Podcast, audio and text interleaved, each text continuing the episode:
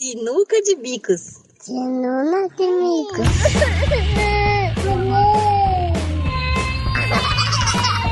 Sinuca de bicos. Sinuca de bicos.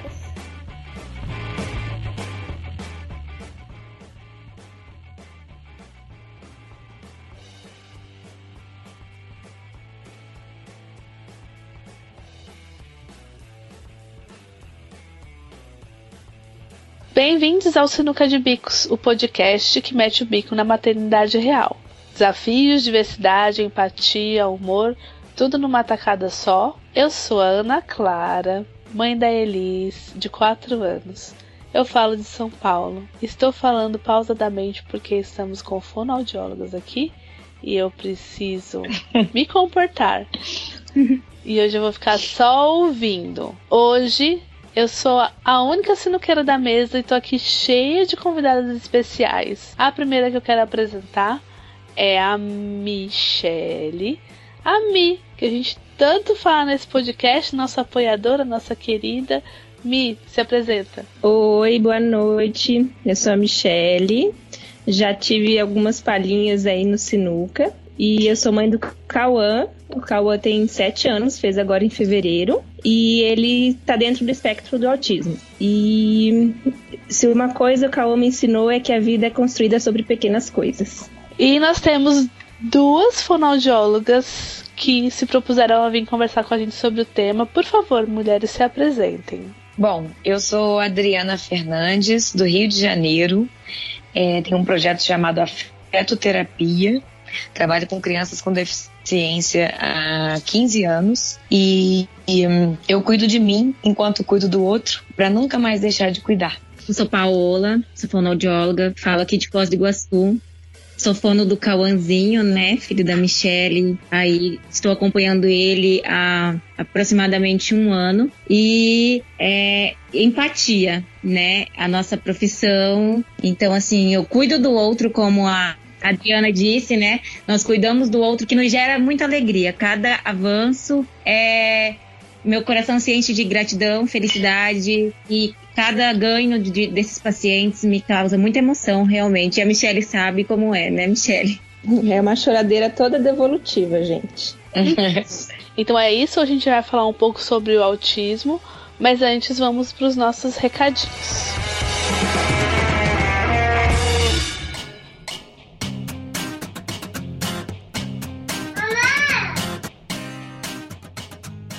você já sabe, né? Se você quiser compartilhar com a gente o que você achou do episódio, alguma novidade da sua vida, alguma coisa bacana que você descobriu, ou se você quiser só bater um papo, manda e-mail pra gente no sinucadebicos@paizinho.com. Ou também você pode achar a gente nas redes sociais, todas arroba sinuca de bicos. A gente tem um pouco de dificuldade, mas estamos lá. A gente responde. Nós também temos o nosso projeto de financiamento recorrente. Você pode ajudar a gente na nossa campanha no apoia.se barra sinuca de bicos. E se você contribuir a partir de 5 reais, você já pode ter acesso ao nosso chat, o Boteco do Sinuca, para trocar ideia com a gente, compartilhar as alegrias tristezas da vida, certo? Quero agradecer ao nosso editor Samuel Gambini, que está aqui firme e forte apoiando o nosso grande retorno quinzenal. Quero agradecer também a nossa equipe de revisão, a Juliana Gago, a Luísa do Vale, o Rodrigo Vieira, a Daniela Juliana e a Railde Fernandes. E também a Sabrina Araque, que faz as nossas lindas artes. Muito obrigado, pessoal, por apoiar cada um do seu jeitinho. Vamos agora para nossa pauta.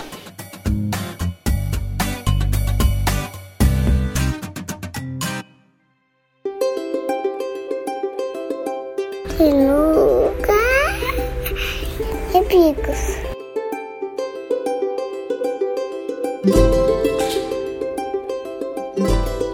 Então eu acho que a gente pode começar falando um pouco sobre a definição, né? O que, que é o transtorno do espectro autista? Adri, você pode falar um pouquinho pra gente? Posso sim. É, é, ele tem várias nuances, né? Porque, como o próprio nome diz, ele se apresenta num espectro. Então ele vai de um extremo ao outro, né, de características, de, de manifestações, de expressões. E segundo o DSM-5, que é um manual que a gente tem de diagnóstico de, de estatísticas de transtorno mentais, é, ele é um transtorno neurológico, né, principalmente neurológico, que traz comprometimento de interação social, de comunicação verbal e não verbal, é, comportamento repetitivo, né, ou muito restrito. E geralmente ele, ele se desenvolve é, ou de, de, de, forma inata, né? A criança já apresenta as características do déficit de desenvolvimento desde o início, ou tá, de forma tardia. E a criança apresenta um ritmo de desenvolvimento normal e, em certo momento do desenvolvimento é, cerebral, enfim, ela já, já manifesta algumas é, diferenças né, do desenvolvimento típico. E basicamente é isso que eles têm de características principais. Outra coisa que foi é, citado ultimamente nos últimos manuais e que foi muito importante isso ter aparecido foi que toda criança autista é, ou jovem, né, toda pessoa autista, ela tem um transtorno sensorial associado. Nem toda pessoa com transtorno sensorial é autista, mas uma característica do autismo também associada a esse tripé é o, o, desconforto sensorial em algum nível, né? Então isso realmente é outra coisa que impacta muito, né, na forma que ela interage com o mundo é, social, com os objetos, enfim, as relações que ela constrói é, acabam sendo muito afetadas por essa dificuldade de processamento sensorial do entorno.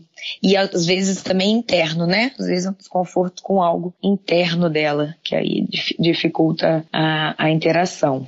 Então, o que eles têm de principal em comum, de ponto em comum, é isso. E, e aproveitando um pouquinho disso também, eu, eu, não falei na minha apresentação, mas eu tive a honra de ser convidada para esse papo gostoso aqui hoje, porque Michelle, desde que eu lancei o Afeto Terapia em 2005, em 2015, ela se identificou muito com as postagens é, é, de um trabalho feito pela comunicação através do afeto, né? A gente cuidar da nossa via de comunicação, a via de comunicação do adulto, para conseguir mais conexão com a criança. E aí ela vem me marcando nas postagens do Cauã, do Cauã com a Paola, é, deles dois juntos, né? Do, do Cauã na escola, sempre com a hashtag afeto terapia e eu morro de amor, fico muito feliz e vibro aqui, né? A gente se conecta assim, é muito gostoso. E lembrando também que para as crianças que estão dentro do espectro, né, é muito importante a questão do vínculo para poder se ter ganhos durante a terapia, que não é simplesmente sentar a criança ali na mesinha e demandar aquele treino diretivo maçante, que uhum. antes de tudo isso nós precisamos do vínculo, né? Uhum. Exatamente, ele é ponto fundamental e, e realmente ele, ele desfaz prognósticos, né? Ele, Exato. ele muda a história da, da, do desenvolvimento da pessoa autista. Quando a gente foca em vínculo afetivo, a gente tem muito ganho mesmo, né? Muitas conquistas. Ô, Mi, fala então um pouco como foi é, para você o começo da sua história com o Cauã, nessa, de entender as, as diferenças dele, quais foram as suas dificuldades, e aí as meninas podem ir se intercalando aí nessa história, já que vocês. que é, é uma história só, eu acho que vai ser muito legal conseguir ver essa história por todos esses os olhares de vocês. Exatamente. Verdade. A história do Cauã, ela se mistura com a história da Adri, que se mistura com a história da Paola, e é tudo uma mistura só. É... Então, na verdade, a história do Cauã já tem aí sete anos, né? Se eu fosse falar tudo, a gente não ia sair hoje daqui. E eu notei as diferenças do Cauã muito cedo. Eu, com oito meses, eu já procurei e demandei isso do médico do pediatra dele na época. E se hoje a gente ainda tem bastante dificuldade em diagnóstico, há sete anos atrás era mais complicado, há dez anos atrás era muito mais complicado, há quinze anos atrás eu não sei nem como que essas crianças é, tinham tratamento adequado, né? Então, e ele descartou totalmente qualquer hipótese que teria de qualquer problema. Que eu não estava me preocupando muito, que mãe de primeira viagem era assim mesmo. E né, eu tida por louca por todo mundo, falei, não, vou, tudo bem, né, vamos, vamos ver como que vai ser o desenvolvimento aí do Cauãzinho. Mas ele já tinha é, sinais que na época eu não sabia, mas que eram muito claros já do autismo, né. Ele não me seguia com o olhar, a nossa conexão, até durante a amamentação era bem difícil, ele chorava muito, então eram traços assim que eu não fazia nem ideia que estariam ligados a um transtorno. E o tempo foi passando, a fala não veio, e ah, mas menino demora mais para falar. Cada criança tem seu tempo, isso aí vai. Não, não, não. Fulano falou com quatro anos, bicho, fica tranquila. Então eu fui levando. Com um ano e oito meses eu Falei, não, não dá mais, vamos ter que fazer uma, uma varredura nesse rapazinho aí para ver o que tá acontecendo. Ele era muito nervoso e a gente começou a fazer uma série de exames aí. E dentre todos os exames é, de audição, de cerebral, mapeamento, a gente foi, foi, foi. Nisso aí, nessa peregrinação, foi quase um ano. E nessa nesse tempo todo é difícil a gente aceitar, né? Não, eu vou correr atrás de tratamento porque eu ganho tempo. A, gente, primeira coisa que a gente pensa é não, não, meu filho está num dia ruim, meu filho tem personalidade difícil, né? Ele é, ele é filho único, por isso que ele é assim, é meio mimado. Então a gente encontra um monte de desculpas para os nossos maiores medos não virem à tona, né? Então foram com dois anos e seis meses a gente fechou o diagnóstico e a neuro é, realmente não teve para onde fugir. Eu ainda fui, fiz mais duas consultas com dois neuros diferentes e ninguém reivindicou o diagnóstico, né? Então era isso. E aí, na verdade, eu já tinha, estava me preparando durante todo esse, esse, processo, eu já vinha preparando meu psicológico de que era mais do que do que eu estava querendo ver, né? Então, quando a gente recebeu o diagnóstico, não foi muito fácil, mas eu já estava me preparando. E aí foi uma, uma luta, né, atrás de terapia e a agenda do Cauã fica mais apertada do que a nossa. Era bem, bem difícil fazer terapia. Cada terapia eu fazia em um lugar diferente, então tirava o Cauã daqui, corria para outro lugar e intercalava os horários, era uma bagunça. E foi bem difícil. Ali até a gente chegar onde a gente está hoje foi uma, um processo que eu precisei passar aí, mas que me ensinou bastante coisa. Então acho que eu só tenho a clareza de estar do que eu estou vivendo hoje, tenho a tranquilidade que eu tenho hoje, porque eu vivi tudo isso aí. Não foi fácil, mas foi necessário, né? E hoje o Cauzinho faz o, um, a, as terapias dele tudo num local só. Há uns cinco anos a gente começou a fazer com é, fazer terapia com uma fono de Foz que foi indicada para mim por outra fono e ela falou assim: se meu filho estivesse dentro do espectro, eu ia atrás da Andressa, então acho bom você ir. Eu larguei, fazer tra tratamento com ela, eu larguei dessa, dessa fono e falei: se ela me indicou, eu vou atrás, né? E há cinco anos a gente começou a ser atendido pela Andressa, que é uma fono, assim, fenomenal também. Nossa, me abriu muito, muitas oportunidades, muitas coisas, muito, muitos ensinamentos, aprendi muito com ela. E, e a partir daí a gente começou a ter mais avanço, porque foi a terapia do jeito que era para ser, sabe? É, eu acho que o Cauã também se, se conectou muito com esse método, com a metodologia dela.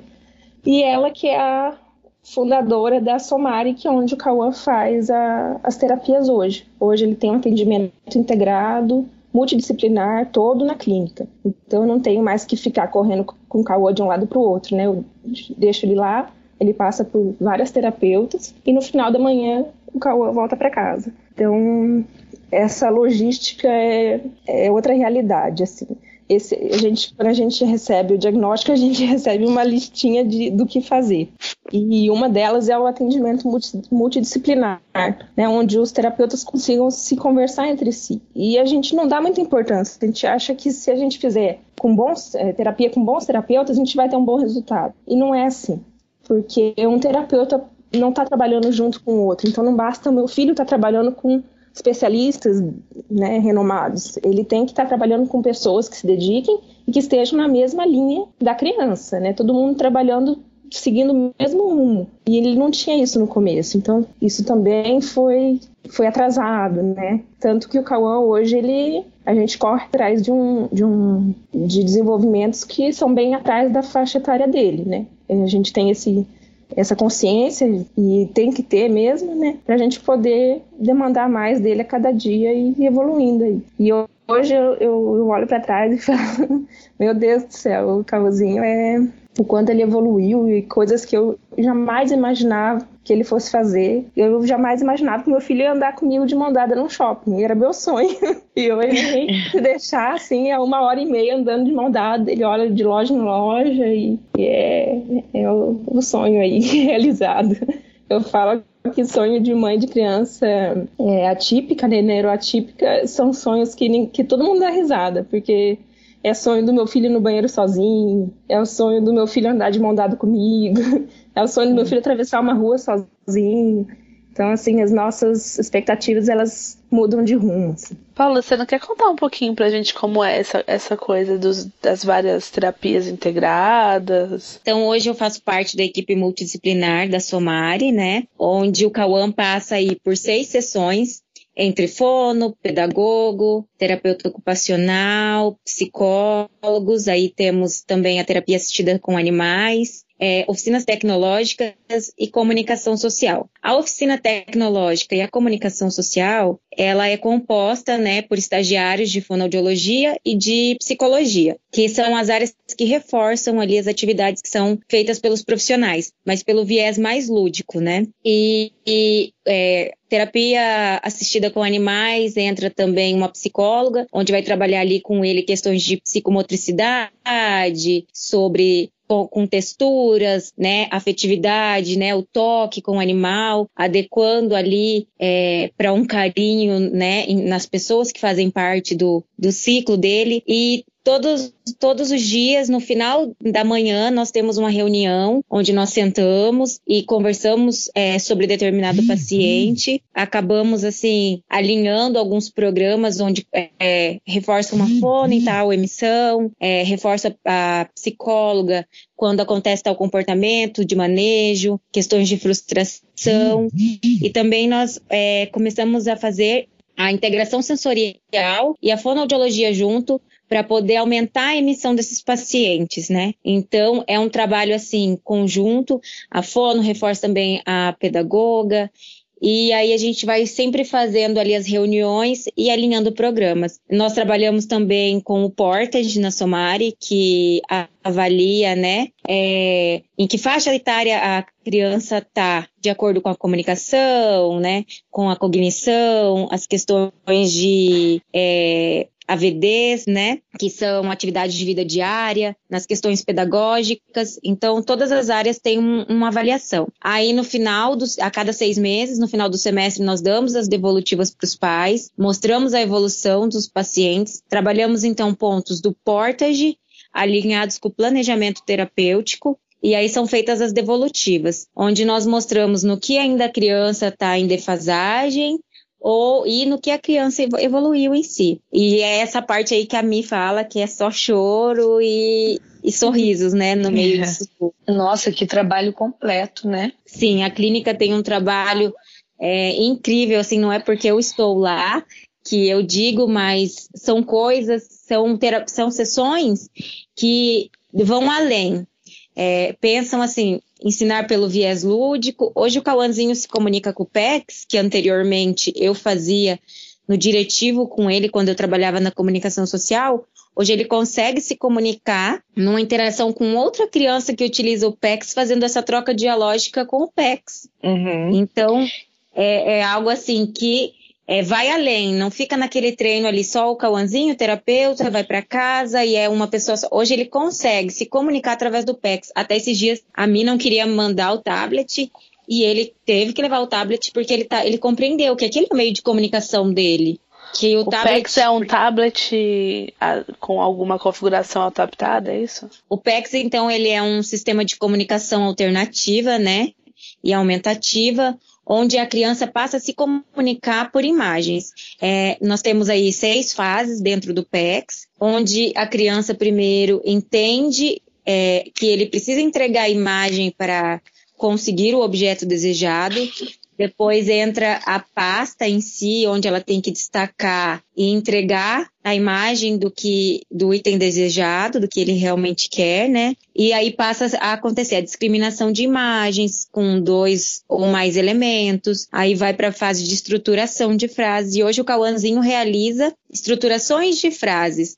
É, eu quero ir ao banheiro, eu quero a uva, eu quero beber água. Hoje, por exemplo, na sessão, ele estava bem agitado e eu falei, Calão, o que você quer? Ele foi lá, pegou o PEX, eu quero beber água. E saiu em direção ao bebedor. E antes o Cauã não, não faria isso. No começo foi assim muito difícil para ele compreender o PEX em si, tanto que nós utilizávamos muito gustativo com ele no PEX. E hoje é, ele vai super bem e eu não preciso estar ali sempre com alimento para ele compreender. Ele já passou a compreender em si que o PEX é um sistema é, dele se comunicar com o outro. É, essa parte do. Eu acho que é, os ouvintes, talvez é, alguns não. Como não fazem parte desse, desse universo, acho válido falar. O PEX é, eu fiz no começo uma pastinha do Cauã onde tinha as imagens do que ele mais gostava de comer, de fazer. Então ele pegava essa figura e entregava pro produto que tivesse solicitando o que ele quer ou se ele quisesse informar alguma coisa. E aí hoje nas sessões ele usa o tablet que tem um programinha que é o mesmo sistema. Ele clica e o tablet reproduz o som daquela, daquela imagem, né? O que, o que, que ele está pedindo. Então é como se desse uma voz para a pessoa, para a criança que não que é, que é não verbal ou que tem dificuldade em verbalizar as coisas. E, e esse gustativo, essa é, é uma recompensa que utilizam, é, que os terapeutas sempre tiveram que utilizar com o Cauã, é, onde ele ganha uma balinha, ganha alguma, alguma coisa que ele goste muito para reforçar aquela atividade como correto, né? Como a linguagem da criança autista, da pessoa autista é limitada, né? É mais hum, comprometida. Então, tanto a linguagem expressiva do Cauã era muito comprometida e é até hoje em dia, mas a compreensível, a compreensão do Cauã daquilo que a gente falava também era. Então, muitas vezes ele não entendia o que, o que, que aquele contexto, o que, que a gente estava querendo dizer. Então, a gente reforçava como é isso aí que você está fazendo tá certo, isso aí, esse comportamento é adequado, ou essa forma de você se comunicar é adequada, com reforçadores é, ou brinquedos, ou gustativos, algum alimento que ele gostasse. E hoje em dia a gente usa outros reforçadores, né? Um abraço, um parabéns, um bater palma. Quando eu faço as coisas que ele quer, agora ele bate palma para mim. Então, acho que a Adri até lembra, né, dessa época que eu tava com muita dificuldade no PEX, né, Adri? Que eu até recorri a você. Sim, foi. Foi bem, foi, foi bem difícil, bem complicado de implantar. Mas hoje em dia ele se comunica super bem o tablet ele leva para terapia e aí como na escola é mais difícil levar um eletrônico, né, mais complicado porque tem, tem professor, outras crianças, ele leva a pastinha que eu fiz para ele, né, que já tá toda arregaçada, tadinha. E ele se comunica com a professora. A gente começou o ano letivo praticamente agora, né, em fevereiro, e ele já se comunica com a professora e com a estagiária pelos PETs. E esses dias ela até me falou: "Nossa, ele entregou a figura do dormir para mim hoje incansavelmente". E realmente era um dia que ele estava cansado. Então, pra gente ver como que funciona, vale a pena, gente. Insiste no PEX. É, eu queria completar completar uma coisa também, assim, é, a gente, até quando a Mi, é, vocês fizeram um convite pra gente, né, a gente comentou sobre isso. A Paola, ela segue uma linha de trabalho que é mais comportamental, né? Exatamente. É, isso, e eu sou da linha desenvolvimentista, que são não são totalmente antagônicas, porque elas já dialogam bastante hoje, né? Uhum. Mas são, são tem, tem algumas bases diferentes. E a gente, na, na desenvolvimentista, a gente tem usado mais atualmente o POD, que é PODD, que é um, um recurso também de apoio visual para comunicação, mas que tem outras bases de apresentação. Ele já não trabalha tanto com recompensa é, e fica de opção, assim, é, né, mais uma opção, mais um leque para a gente oferecer para as pessoas autistas como opção de comunicação. Porque o mais importante, seja o PEX ou seja o POD, né, são as duas mais estudadas, né, mais é, uhum. cercadas cientificamente, né, Paula? Elas. É, a gente tem que oferecer. A gente precisa oferecer para as pessoas autistas uma voz, como a Mi falou, né? O Cauã realmente ela, ela passou a conhecer muito do filho a partir é, é, dessa voz que ele ganhou é, e pôde mostrar para ela isso, né? Então ele tem a iniciativa comunicativa de falar eu quero água, né? Seja através da, da figura, seja é, né, no, no corpo, no comportamento, isso é um ganho danado, é a gente poder conhecer a criança como ela realmente é, né? A partir da comunicação. Então é, é muito importante essa oferta de recursos para as pessoas autistas comunicativos, porque realmente a comunicação, né, a gente que é fonoaudióloga puxa a sardinha para esse lado, mas é, é um caminho é, incrível para a gente chegar né, na conexão com as crianças através dessa, dessa ponte que a comunicação pode fazer para a personalidade da criança, para o que ela deseja, né, para as necessidades e os sentimentos dela.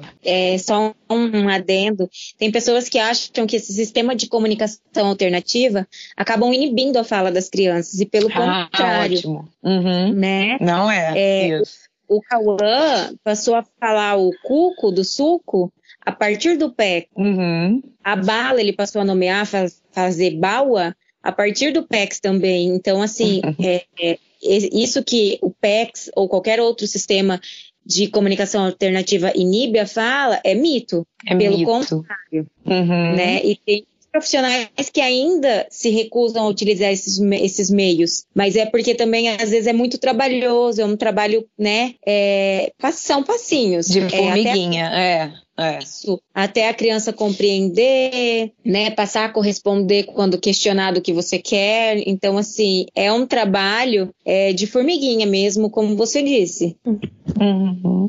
E, e também muitas famílias, né, Paola, também têm a resistência com o PEX e com o POD, né?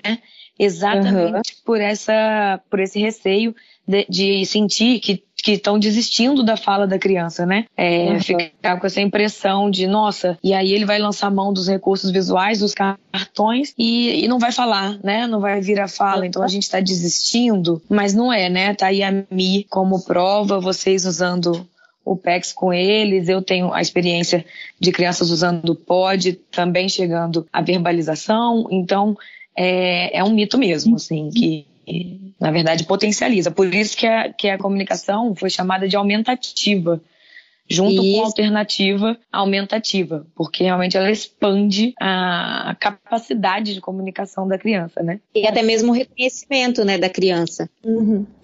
Uhum. As pessoas acham que a comunicação é, é só a fala. Acho que esse é o grande erro, sabe? Achar que a, a, a dúvida que eu também tinha era se meu filho ia falar. E na Uhum. verdade não, não é o fundamental, né? Ele pode se comunicar de muitas formas sem a verbalização. E mesmo que ele vira a verbalizar, ele precisa compreender um monte de coisa antes disso. Então, é esse- por isso que esses sistemas são tão importantes. E hoje em dia, se ele não tem a- o suporte ali na- do- da pastinha dele, do tablet dele à mão, ele usa algum outro meio para verbalizar. Né, para Uhum. expressar o que ele quer. Então ele vocaliza. eu- por isso que eu falei da- antes da gente começar a gravação da Elis tão quietinha. Ela podia estar fazendo a pirueta que fosse, mas se o Caô tivesse acordado, ele faria a pirueta que fosse verbalizando. ele verbaliza muito, é o tempo todo, gritinho e sílabas, então.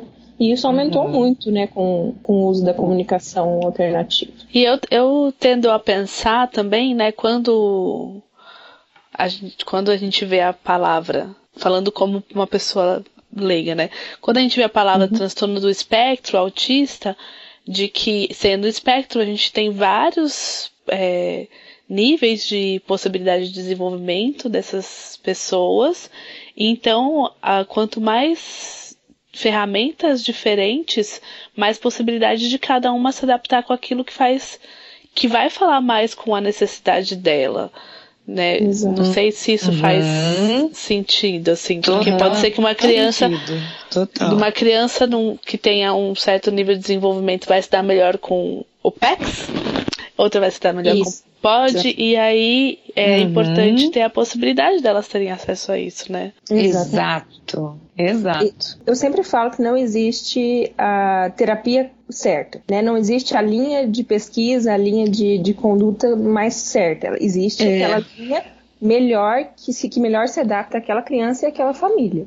Então, Isso, é aquele porque- perfil. Uhum. Isso, exatamente. Então, por isso que é importante tanta gente estudando tanta coisa diferente, né? Então, aí a Paola aplica um- um- uma linha de, de, de pesquisa e funciona para ela e para os pacientes dela, a Adri outra, e Uhum. elas, elas não se, não é que elas, elas são antagônicas, elas caminham em paralelo, né? Cada uma aquele nicho diferente. É isso mesmo, sim. E que bom, É. porque as pessoas são tão diferentes, né, gente? A Exatamente. diversidade realmente é real, incrível Existe. e potente. Então a gente precisa é, oferecer de tudo. E, e, e a abordagem, né, ela tem que fazer sentido com o terapeuta, né? Ele tem que se sentir realmente Uhum. confortável oferecendo aquele recurso para o paciente e para a família. Se ele estiver desconfortável, aquilo não vai fazer sentido para o outro né? Então, acho É. que é, a gente encontrou nas, nas terapias que a gente oferece, nas teorias, nas pesquisas, é, ressonância, eco com o que a gente tem dentro da gente, de crenças, de, de modo de vida, né? De estilos. E aí a gente consegue oferecer isso para a família de uma forma muito genuína, muito sincera, muito é, conectada com a gente. E aí não tem quem não se envolva, quem não se é, é, não se sinta é, é, potente, né? Junto com, com o terapeuta que está oferecendo esse trabalho de uma forma é, completa, de uma forma que faça sentido para ele, né? Porque a gente também conversa bastante que é, além dessas duas que a gente está falando aqui, né? Porque são a minha e a da Paola, existem outras abordagens para o tratamento do, do transtorno do espectro autista, né? E, e é realmente tão variado quase quanto o próprio espectro, né? Então que a família que estiver ouvindo a gente, tudo, que ela busque o, o profissional e a linha de tratamento que faça sentido também com ela, né? Que ela sinta essa, essa verdade, essa, essa vontade toda do terapeuta, é, enquanto se ouve, né? Escuta o próprio coração para ver se aquela que se aquela linha, se aquelas orientações estão fazendo sentido para a família dela, né? E se não, Isso. vá buscar outra, né? Não desista, porque realmente são muitas oferecidas, ainda bem. Os médicos hoje falam do ABA, mas tem crianças que não vão se adaptar ao ABA. Né? Uhum. É, a maneira dos reforçadores, e até mesmo tem famílias que têm um certo receio ali do uso dos reforçadores contínuos. Às vezes a gente escuta até assim, "No- nossa, mas parece que tá adestrando o cachorrinho. A gente escuta, né, querendo ou não, às vezes esse Uhum. tipo de comentário. É que o ABA também se transformou muito, né, Paola? Ele, ele era realmente uma terapia de mesinha, né? Uhum. E ele evolu- evoluiu muito. Então, é, Isso. graças a Deus, as coisas elas se transformam, né? E por isso que eu Por- falo. Lá nós trabalhamos muito com simbolismo, querendo ou não, no meio das terapias. A Michelle já pôde acompanhar, né? E não é aquilo 100% aba. É uma métrica. Gente, o aba é o de- quê? O ABA, então, é a análise do comportamento aplicada, onde nós vamos estar ali com a criança estimulando, né? Mas também observando os comportamentos que ela apresenta durante a terapia. Por exemplo, o Cauã emitiu o oi a primeira vez lá e eu acabei reforçando, certo? Qual, então a gente também olha o antecedente de certos comportamentos e a consequência. Ele emitiu o oi ali no viés é, simbólico. Então, o antecedente foi o simbolismo, que eu estava trabalhando ali com ele, fantoches. Então, ele me apresentou a emissão do oi. E a consequência que o Cauã teve foi ser reforçado, certo? E, esse, e esse comportamento, então, é reforçado no momento certo, tende a aparecer A se repetir. cada vez né? mais. Entendi. Uhum. É, a, a partir das- dos comportamentos é, que ele que é esperado, que a gente precisa que, que a criança desenvolva, a gente reforça para que aquele comportamento Uhum. se repita. Por isso que as pessoas falam que é tipo um adestramento, entendeu? Mas à medida que aquela criança vai interiorizando e vai entendendo que aquele comportamento ela precisa ter, que ela não pode bater, que ela não pode fazer aquilo, que ela, é que a gente direciona, como a gente direciona numa criança típica realmente, né? Só que a gente direciona por outros reforçadores. Então, ali no, no, na análise do comportamento, a gente analisa qual comportamento ele está tendo de correto, de socialmente mais aceito, e vai reforçando aqueles comportamentos e tentando introduzir novos comportamentos a partir dessa, desses reforçadores. Então é, é basicamente a mesma coisa, só que é diferente. É. é, quase, é, é quase ensinar uma criança típica, mas é um pouquinho diferente. É, era isso que eu ia falar, porque a gente, é, com as crianças típicas, né? Assim, eu com a Elis. Uhum. Eu tenho os, os meus métodos de reforçar, né? Então talvez Exato. seja só uma coisa que tem que ser mais enfática. Mas assim, meninas, é, eu acho que a gente acabou indo pro final da conversa. Porque é, a gente se empolgou com a questão de falar do desenvolvimento do Cauã. Isso é legal, mas eu acho que a gente precisava falar um pouquinho antes disso, um pouco, eu queria saber um pouco dessa coisa do espectro mesmo, assim, porque é, eu já li algumas coisas, eu sei que teve uma mudança de nomenclatura recente, então tinha o autismo severo e tinha a síndrome, a síndrome de Asperger.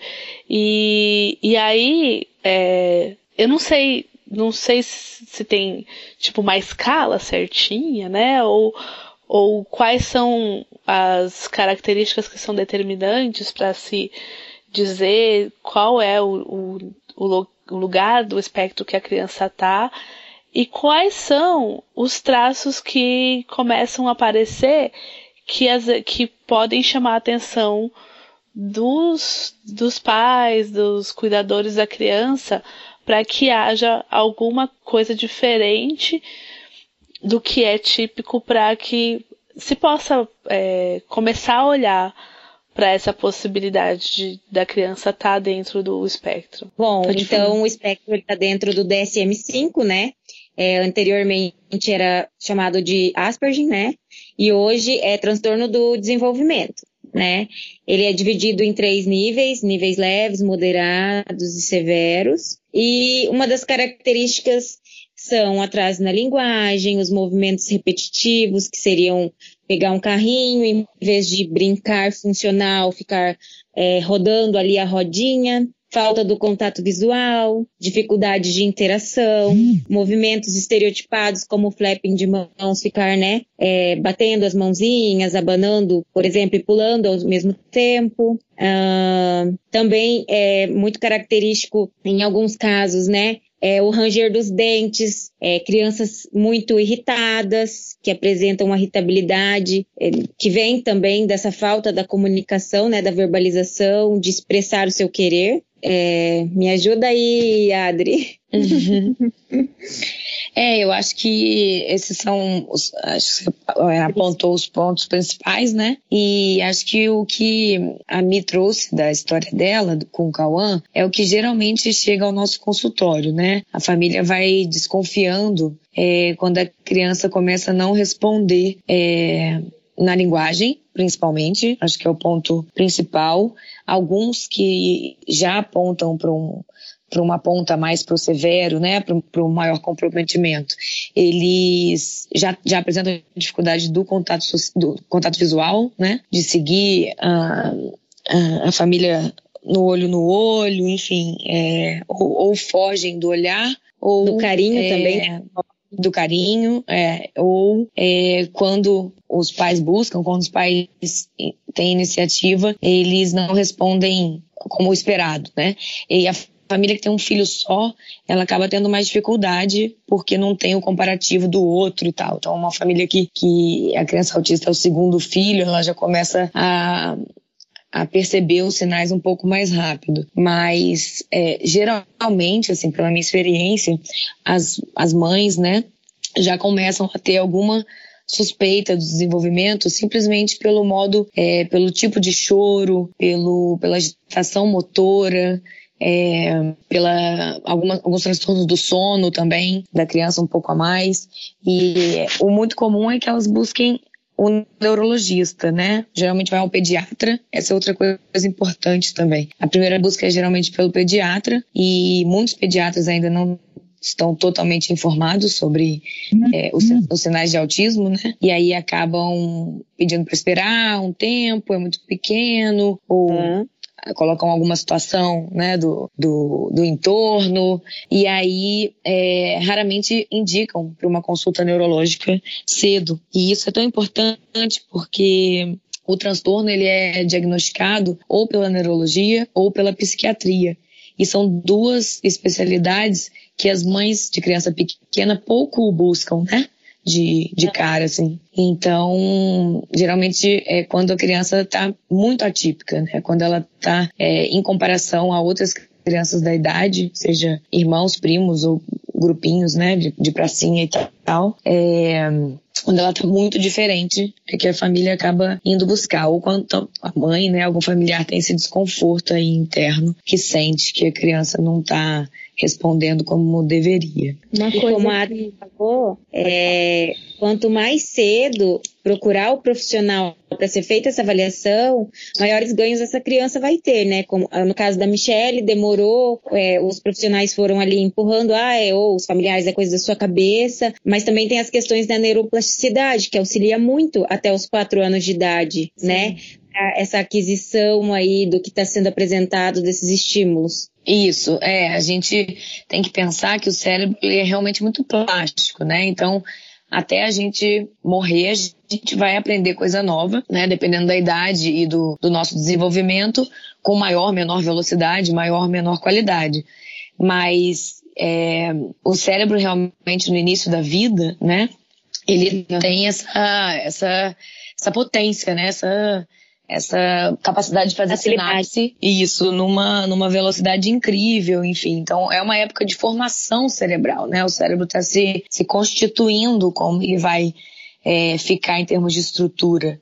Então, é realmente muito importante que a gente faça essa observação o quanto antes pela, é, pelos benefícios da intervenção precoce né? Mas é muito difícil, assim, né? Porque o que eu ouço bastante de pessoas que ou que já tiveram as crianças diagnosticadas ou que tem essa desconfiança uhum. é porque além é, tudo na maternidade, quando você tem uma, uma rede de apoio, o pai da criança, né? Porque normalmente isso sobra pra mãe, né? Vamos ser uhum. sinceras. Vamos ser rolê, honestos. Esse uhum. rolê é da mãe. É materno. É. Não tem muito o que fazer. E aí, então, o pai da criança ou mesmo os avós, ou aquele tio que vem contar a história do tipo, ah, mas o meu filho não falou até os 5 anos de idade, olha só, é um ele tá tudo normal, ele é orador da igreja, sabe? Uhum. E, e, isso parece que é um, uma coisa que vai minando a própria, a própria intuição da mulher de que aquilo, da mãe, né? De que tem uhum. alguma coisa é, diferente com o filho dela. E, a, e, eu fico pensando na angústia, né, Mil? Não sei se como é que foi essa experiência com você, mas assim. Ah, eu tenho um fonoaudiólogo maravilhoso que fez o filho da fulana de tal falar em 30 dias. Tipo, uhum. em três semanas traga o seu amor de volta, em três semanas faça seu filho falar. Uhum. E aí, como já não é um processo fácil para a mãe estar tá encarando todo aquele aquela expectativa no desenvolvimento do filho, ainda ter que ficar ouvindo que é coisa da cabeça dela. É. Sim, botar Sim. em xeque, né, a intuição uhum. que tá ali é invalidando, falando, né? O que a gente está uhum. o que a gente tá sentindo, o que a gente está vendo mesmo acontecer, né? Uhum. E, e, eu falo assim que o diagnóstico precoce ele não é importante só para a criança, mas para a família também. Porque a uhum. gente começa uma busca desenfreada por conhecimento e por terapias. E aqui na, na cidade eu morava em Foz do Iguaçu, onde a Paola atende, hoje eu moro numa cidade vizinha. E aqui na minha cidade não tem terapia, né? Tem uma, tem uma fonoaudióloga para o município todo, pelo SUS, uhum. e tem fonoaudiólogos particulares, mas que atendem de forma isolada, então não tem essa terapia integrada que, que é, é o que a gente precisa, sabe? Por, independente da linha que for. A gente precisa que os profissionais se conversem. Então, até a gente chegar nisso, a gente andou muito. Então, é, se eu tivesse começado, eu sei que agora não adianta sofrer com o que passou, mas se eu tivesse tido o diagnóstico mais cedo, eu também teria adiantado esse processo, né? De uhum. busca por terapeutas, de conhecer, de falar, porque tudo isso aí você não tem, não tem quem esteja preparado para isso. Você nunca vai conhecer aquela fono maravilhosa que vai é, que vai ser a primeira forma do teu filho e a única. Isso não existe, né? Então a gente precisa começar essa busca. Então eu falo que, que o diagnóstico precoce é melhor para todo mundo, né? Uhum. Tanto para a família que precisa dessa, desse conhecimento, né? Que a gente não está preparado. Hoje em dia se fala mais, mas quando o Cauã nasceu, a gente não conhecia autismo. Eu lembro que estava passando uma novela, quando eu estava grávida do Cauã, que tinha uma adolescente autista.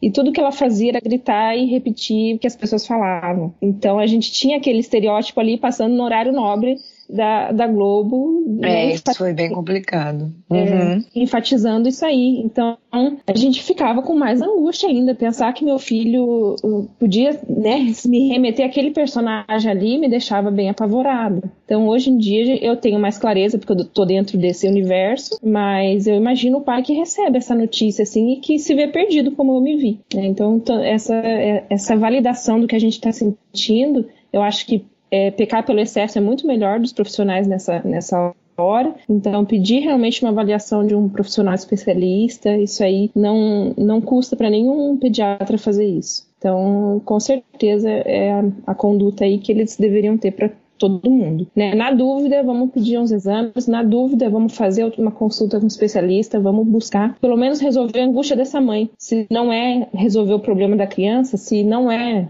é, ela não vai se enquadrar dentro do espectro ou dentro de qualquer outro, outra deficiência, a gente vai resolver pelo menos a angústia dessa mãe. Então, acho que essa validação do que a gente está sentindo é, é, muito importante. Que no fundo, no fundo, a gente pode ser mãe de primeira viagem, mas a gente conhece nosso filho, a gente vê que aquele choro é de desespero, porque imagina você, imagina a criança com transtornos sensoriais, uma criança de 4, 5 anos. Agora imagina um bebê com transtorno sensorial o como que hum. deve ser sentir tudo isso. Então, realmente, eu acredito que a criança fique totalmente desesperada com aquele monte de estímulo ali que ela não sabe lidar. Eu, eu deve ser muito difícil ser, ser um bebê autista. É, Emi, você falou uma coisa muito importante que eu acho que também pode ficar como semente para as pessoas, né, em relação a esse assunto, que é isso, assim, ninguém conhece mais o filho do que os pais. Então, assim, nós terapeutas, nós profissionais da saúde é, e até o pessoal da educação também, a gente tem as teorias, a gente estuda beça, a gente se dedica e né, se debruça mesmo sobre os casos, cada um é um projeto de pesquisa, a gente é, se entrega mesmo. Mas aquele filho é daquela família. Então, ele não é um caso, um diagnóstico de livro. Ele não é, é ele não vai estar descritinho ali, igualzinho, né, na vida real.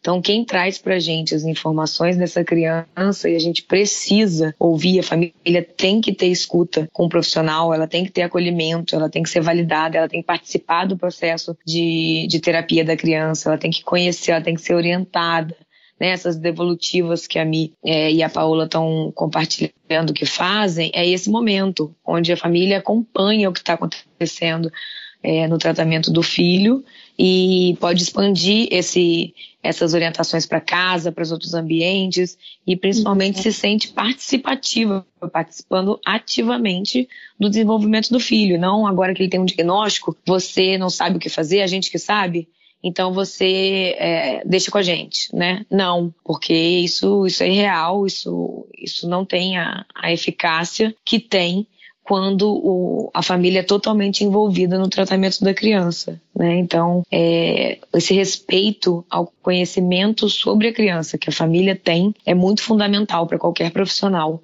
que se disponibilize a trabalhar com crianças com deficiência. A família tem que ter voz, né? É, e tem que ter vez na, na interação, no desenvolvimento da, da criança, que é dela, né? E, e sobre a rotina, assim, é, vocês falaram um pouco da questão de, do processo do Cauã adquirindo um repertório de comunicação para dizer o que ele está precisando tal, e isso dentro da terapia e, e com você, me é uma coisa que vocês estão focados nisso, nesse desenvolvimento dele e, e abertos a entender esse processo dele. Mas como é isso para fora, por exemplo? Porque você passa por uma adaptação, primeiro da sua rotina de que é, você vai ter que encaixar nos seus horários das terapias e o ritmo dele de fazer as coisas, e também a adaptação de todas as pessoas que estão à volta. Então, a sua família vai ter que aprender a lidar com ele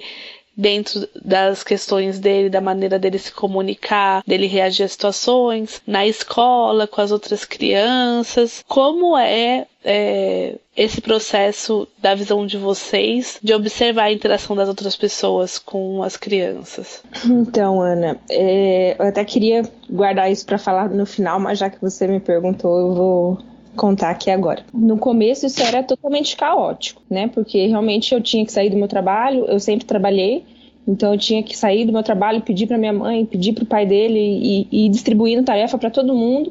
E todo mundo se via em função do Cauã, mas na verdade ninguém estava acompanhando realmente o que estava acontecendo, né? A gente tinha, tinha, tanta preocupação em Cauã fazer terapia ocupacional, Cauã fazer fonoterapia, fazer psicoterapia, fazer musicoterapia. O Cauã fazia todos os tipos de terapia, ecoterapia, tudo ele já passou. Então era, era uma agenda onde eu tentava encaixar mais uma terapia. Então isso aí foi muito exaustivo, tanto para mim, quanto para minha família, quanto para o Cauã. Foi uma época assim muito caótica. A hora que eu parei, falei: "Não, meu filho ainda é uma criança e eu não vou fazer isso com ele", foi que as coisas começaram a andar eu comecei a encaixar uma terapia, um terapeuta que eu realmente gostava, que meu filho realmente gostava, que a gente se dava bem, esse aqui fica. Esse aqui não está tendo resultado, a gente já está há 5, 6 meses, não está não tá evoluindo, isso aqui sai. Então eu fui é, peneirando aquilo ali e fiquei com poucas terapias, mas com terapeutas em que eu acreditava no trabalho. A partir daí a gente começou uma busca mais suave, né? Eu brinco assim que eu fui me afastando do universo autista. As pessoas falam que entram nesse mundo azul, eu fui saindo porque a gente respira muito autismo no começo, a gente só quer falar disso, a gente só quer conhecer isso, a gente só quer ler isso. Eu fazia isso 100% do meu dia. É e a gente foi se desgastando. Eu, o Cauã, minha família, meus amigos, aquilo ali foi, né? Eu não tinha vida, eu vivia para ser mãe e nem isso eu achava que fazia direito. Então eu comecei a me é, a ver que aquilo ali também estava fazendo mal para mim e que isso refletia no Cauã. Eu ficava mais sem paciência, era exausta o tempo inteiro. Então, quando eu tinha um minuto de lazer, eu não conseguia nem brincar com meu filho porque eu estava tão acabada. Então, eu fui deixando um pouco isso de lado, fui parando de ler tanto, fui parando de pesquisar tanto. É lógico, ainda me interessa, ainda leio uma coisa ou outra. Se tá passando alguma coisa na televisão, eu paro vou lá assistir. Mas eu deixei o meu papel de mãe, as terapias eu vou auxiliar, mas eu não sou fono, eu não sou enfermeira, eu não sou médica, eu sou mãe do Cauã. Então eu ainda sou a mãe dele. Então eu fui deixando isso aí um pouco de lado. Então a gente, graças a Deus, a gente tem uma rotina hoje muito melhor, né? Que o Cauã concentra é, as terapias dele lá na Somari. Então, igual eu te falei, ele faz três vezes na semana. Três vezes na, três vezes na semana eu saio da minha cidade, vou para Foz do Iguaçu, deixo o Cauã lá. Então é uma logística um pouco complicada, ainda é mas é muito melhor do que era antes, né? Então eu não preciso ficar catando meu filho e levando para outro lugar no meio do dia. Então é, é, muito mais, mais tranquilo essa parte. E aí ele frequenta a escola, né, regular, ele é aluno de inclusão e, e agora eu sou trabalhadora e mãe do Cauã. Eu deixei um pouco a terapia para as terapeutas. E aí eu reforço em casa, faço as atividades em casa. Quando vem atividade da escola sem adaptação, que eu sei que o Cauã não vai fazer, eu passo para as meninas lá na, na Somari, passo para a escola. Então, assim, eu não demando do meu filho além do que ele vai suportar, né? O Cauã, ele precisa de lazer, ele precisa de descanso, ele precisa de tudo que uma criança precisa e faz umas terapias aí a mais. Mas é, eu, eu saí bastante desse universo, sabe? Que eu vivia consumindo, consumindo conteúdo e consumindo conhecimento de uma maneira que eu não conseguia nem mais suportar. Então eu acho isso importante para as mães, às vezes, darem um passinho atrás para dar depois muitos passos para frente. Não, não, não achar que você precisa saber tudo, que você precisa fazer tudo com o seu filho, né? Existe o espaço que ele precisa fazer terapia, ele faz lá. Você vai reforçar em casa. Você não vai fazer tudo sozinha. Você não precisa o tempo todo estar tá colocando uma atividade na criança, porque senão meu filho não vai desenvolver, senão meu filho. Hoje eu entendo o que, o que as pessoas querem dizer com cada criança tem seu tempo. É verdade. Cada criança ela tem seu tempo dentro daquilo que ela precisa desenvolver, ela precisa de. O Cauã precisou de maturidade para hoje usar o PEC. Talvez alguns anos atrás eles não, não estivessem preparados. Né? Eu sei que o diagnóstico cedo é importante, que a estimulação precoce é importante, mas é importante a gente entender que a gente tem que andar conforme a criança, e não a criança andar conforme a gente. Né? A gente vai puxando ele devagarzinho, mas na medida do que ele consegue andar. Então isso aí foi extremamente importante. Nem sei se eu respondi a pergunta porque eu falei tanto. É, é, queria que você falasse um pouco também sobre como foi a adaptação das pessoas à, à Ah, sua sim. volta ao desenvolvimento dele. Então, é, é isso, isso aí que eu te falei. Eu não cobrei tanto das pessoas essa, essa adaptação. Todo mundo que convive com o Cauã ama o Cauã. Então, vai se adaptar naturalmente a isso, sabe? O Cauã, ele sempre foi uma criança especial, ele sempre foi uma criança diferente. Então, não foi uma novidade, sabe? Não foi uma coisa que as pessoas precisaram aprender a lidar. Elas vieram aprendendo. Hoje em dia, quando é inserida uma pessoa nova no contexto do Cauã, é, eu já estou muito mais amparada e muito mais preparada para auxiliar essa pessoa. Então, não é, não é um desafio, na verdade. E o Cauã, modéstia à parte, é uma criança encantadora. É muito fácil se apaixonar por ele. Então, não é uma coisa que eu preciso de adaptação. É, mas é, isso tem a ver com a. Não sei se é assim que fala, tá, gente? Vocês me corrijam. Mas assim, o, o- a localização dele dentro do espectro vai para um lugar onde a interação com, com ele, dele com as pessoas e com o ambiente é dada de uma forma mais fácil e que quando essas crianças têm mais dificuldades de interação, isso demanda mais adaptação dos pais e, e de todo o ciclo familiar e da escola, né? Então, Clara, na verdade o Cauã, ele tá dentro do espectro como autista é, moderado a severo, né? Ele não é um Hum, autista leve. O Cauãzinho tem sete anos ele não é verbal ainda. Então, ele, ele é, é difícil, assim, a... ele é uma criança muito diferente, né? Até, até quando ele era bebezinho e, e mais criancinho, não era tão visível a diferença. Hoje em dia é bem discrepante a diferença dele para as crianças da idade. Então, não é, não é, não seria um caso assim de fácil inclusão, entendeu? É difícil, é, é mais difícil, mas assim, como é, eu vivo numa cidade pequena, então isso é mais, eu, eu acredito que isso facilite um pouco, porque a professora do Cauã eu vou encontrar no mercado, eu vou encontrar no dentista, então as pessoas cuidam um pouquinho mais de como elas tratam umas às outras, por ser uma região muito pequena. Acredito que talvez numa cidade maior tenha mais é, mais pessoas intolerantes, mais, né, você vai passar por aquela pessoa ali nunca mais vai ver na vida. Então acredito que a forma de, de tratar talvez a pessoa num dia ruim trate tratasse meu filho de uma maneira mais cruel. E aqui não acontece tanto isso, sabe? E quando acontece aqui a, a mamãe já tá calejada, então já, já é mais fácil de lidar.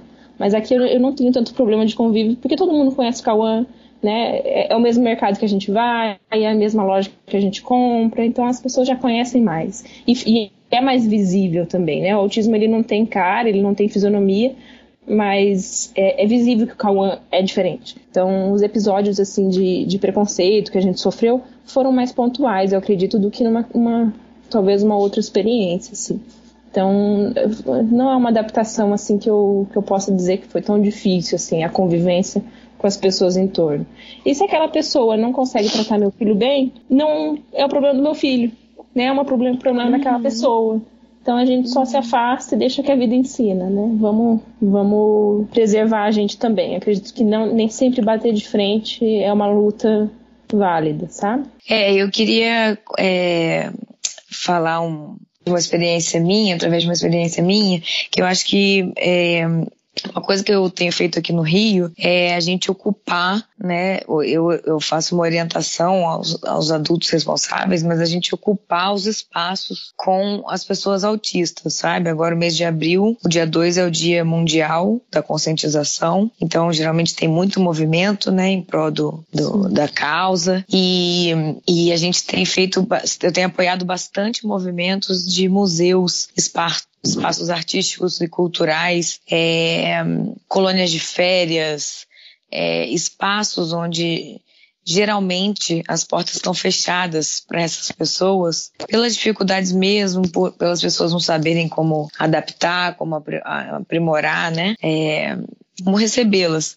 E aí a gente tem, eu tenho tentado aqui fazer esse, esse trabalho de conscientização e de orientação para que os espaços comecem a receber essas pessoas e a família ter mais opção de, de lazer, de acesso à cultura, de, de grupos, né? De se conectarem uhum. em, em grupos, em comunidade. É, e acho muito importante fazer isso, sabe? Eu acho que a Mi tem uma influência muito bonita, assim, na, na nas redes e, e, na cidade dela. As pessoas que têm a honra de, de conviver com ela e com o Cauã, né?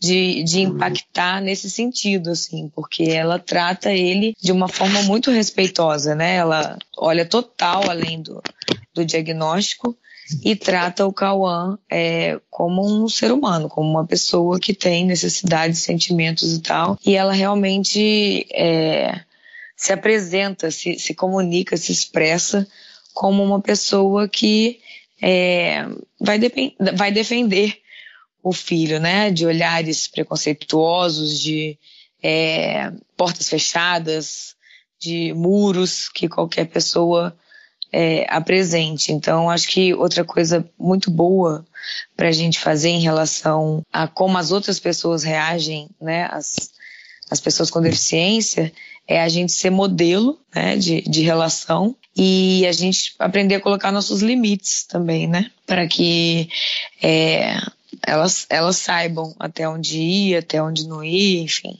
É, tudo começa com como a gente também encara, né, a, as dificuldades da criança, o quanto a gente é, é, tem coragem de colocar ela né, no mundo, nas coisas, na, nas atividades, na, nos eventos sociais. Então, a minha é uma mulher de muita coragem, né, acima de tudo. E como ela se relaciona com o Cauã é inspirador para as outras pessoas. Acho que é por isso que ela diz que não tem tanta dificuldade, porque assim, acho que é difícil ousar ter, ter alguma reação negativa diante de como ela trata o filho e trata as outras pessoas. Então, é, mas é realmente uma, uma realidade essa, Ana. Foi bom você trazer, porque as pessoas, muitas pessoas não estão nem acostumadas, né? É, e aí não vão saber lidar e vão ter respostas complicadas, né? Ao, a tentativa da criança e ou, ou, do jovem, que criança é mais minha, meu público. E aí a gente precisa cuidar para que ela se defenda, enfim, a gente dá recursos para ela também ficar bem nos lugares. Mas acho que, resumindo isso tudo, a ocupação dos lugares cada vez maior por essas famílias é, é muito importante, porque aí a sociedade realmente tem, é, tem que encarar né, e se adaptar a elas. Né? Então, visibilidade é um caminho potente para essas pessoas, né? Para todo mundo saber melhor como, li, como lidar. Por isso a importância da conscientização, né? Quanto mais informação sobre isso, não é linha direta, quem dera, né? Se fosse mais informação, menos preconceito. Mas a gente sabe que passa por um, um, meio do caminho aí de crenças e, e, e criação e, e, consensos culturais e tal. Mas é, a gente pode apostar nisso, né, como um, um, caminho positivo, um caminho positivo de mudança. É uma coisa que a gente que eu, que eu passei a ver, Adri, é que nem todo preconceito é com a intenção também de ofender e magoar, sabe? Às vezes uhum. as pessoas são preconceituosas por pura falta de informação, falta de vivência daquilo. Então, uhum. a, ocupação, a ocupação desses espaços é importante para a criança, porque a criança só vai aprender a lidar com pessoas quando ela conviver com pessoas, ela só vai aprender a, a se comportar no restaurante quando ela for no restaurante, ela só vai aprender a ficar sentada no cinema quando ela for no cinema. Então, é importante para a criança, mas é importante para quem está ao entorno também. Porque uhum. se você não vê a diferença na rua, você não, nunca vai desconstruir isso em você, né? Você não tem que lidar, então você não vai conhecer aquilo. Então a gente muda o, o nosso entorno muito mais do que o macro, né? A gente afeta uhum. muito mais as pessoas que estão perto da gente. E já vi preconceito maldoso, já aconteceu com a gente, mas acontece esse preconceito velado também, sabe? Que não, deixa ele, não, Cauã é, uma, é um anjo, é. Gente, não é anjo, não, é que vocês não convivem com ele de não tem nada de anjo aqui. Ele é, é um terrorista, a criança derruba tudo, é terrível. Mas ele realmente é uma criança muito amorosa, né? Então é, é, é fácil de conviver porque ele é muito afetuoso. Tem, e, e, quebra esse paradigma de, de que autista não gosta de carinho, de que autista não gosta de abraço, né? De que autista uhum. é totalmente aversivo ao toque. Então a gente vai desconstruindo essas coisas de pouquinho em pouquinho, né? Mas às vezes a gente também tem que se abrir e ver que o mundo não está preparado para essas pessoas. Então a gente tem que ir preparando devagar, né? E a gente, a gente vê que esse preconceito acontece, que essa é, passa a mão na cabeça muito da criança com deficiência, porque ele não entende, porque ele é, não é o Cauã, é o bebê da sala, a gente tem que cuidar dele. Então isso me preocupa um pouco também, né? Porque é um preconceito de uma forma diferente, mas não é do dia para noite que a gente vai conseguir mudar, é desconstruindo devagarzinho mesmo, é trazendo conhecimento e é ocupando esses espaços, como a Adri falou, né? Mostrando que essas crianças estão aqui, que esses jovens estão aqui, que eles viram adultos, que, ele tem, que eles têm vontade, uhum. têm desejos, têm é, sonhos. Então, é respeitar como indivíduo, né? Não como uma criança portadora de alguma deficiência, como indivíduo. Ele é uma pessoa diferente de mim, diferente de você, diferente como todo mundo que está aqui hoje, e tem que ser respeitado e as outras pessoas têm que conhecer isso para conseguir ir respeitando e construindo aquilo ali na cabeça devagarzinho e vendo que é, não é tão tão difícil assim, né? Conviver, não é tão difícil assim conhecer. Então, uhum. é, é devagarzinho. É, eu, eu acho importante a gente falar isso, né, daqui. Porque assim, pode ser uma impressão minha e até por isso essa, essa importância de ocupar espaços, ou porque se falar de autismo é uma coisa recente para o grande público, para fora das famílias que têm essas pessoas, né? Uhum. E eu não sei, mas assim, a nossa geração, eu tô contando aqui que vocês têm pelo menos 30, tá?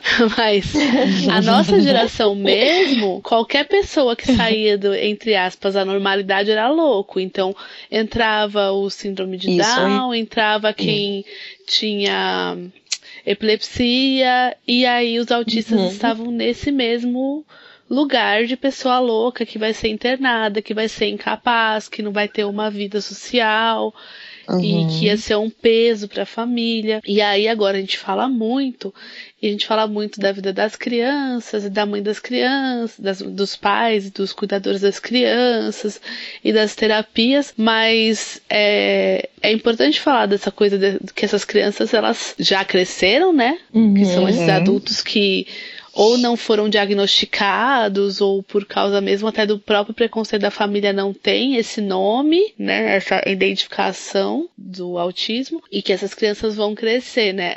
O meu primeiro contato com uma criança autista foi um menino de 12 anos, eu, eu trabalhava no centro espírita e a mãe dele começou a fazer tratamento e ele ia com a mãe junto. Uhum. E ninguém entendia muito bem o que acontecia. Ninguém sabia, porque a mãe dele só falava assim: ah, não, ele tem problema, ele tem problema, ele é assim mesmo, ele toma remédio, eu não sei o que fazer, uhum. né? E. E você via que tem uma, tem uma questão até que é que a gente já, tipo, tá falando há muito tempo, mas de repente vocês podem até falar um pouquinho sobre como é isso, como é a acessibilidade do, dos tratamentos, né? Então, uma família de periferia, de comunidade, então não uhum. tem acesso a todos os tipos de tratamento necessário, não tem é, nem repertório de conhecimento para lidar com tudo aquilo que tá vindo. E, e esse menino foi crescendo ali e todo mundo tinha uma implicância com ele, por quê? Porque ele era mal educado. Uhum. Porque ele falava alto, porque ele não respeitava o código de conduta uhum. do lugar, e não sei o quê. E, e aí chegou um momento que a única pessoa que conseguia fazer essa criança se acalmar e, e, participar das atividades que estavam acontecendo ali em algum nível era eu, porque eu sentava e conversava com ele e ah, isso aqui quer desenhar, então vamos desenhar. E aí ele contava um pouco lá das histórias dos carrinhos que ele gostava tal. E, e uhum. nisso ele passou a adolescência no centro espírita e sempre que eu não ia era um caos, porque ninguém conseguia lidar com ele, ninguém queria lidar com ele. E eu chegava na semana seguinte e falava assim: ai, você não veio semana passada e o menino deu muito trabalho. Ai, você não sabe. Uhum. E aí o que aconteceu? Quando eu engravidei, eu não podia mais trabalhar no centro espírita. Eu me afastei. Uhum.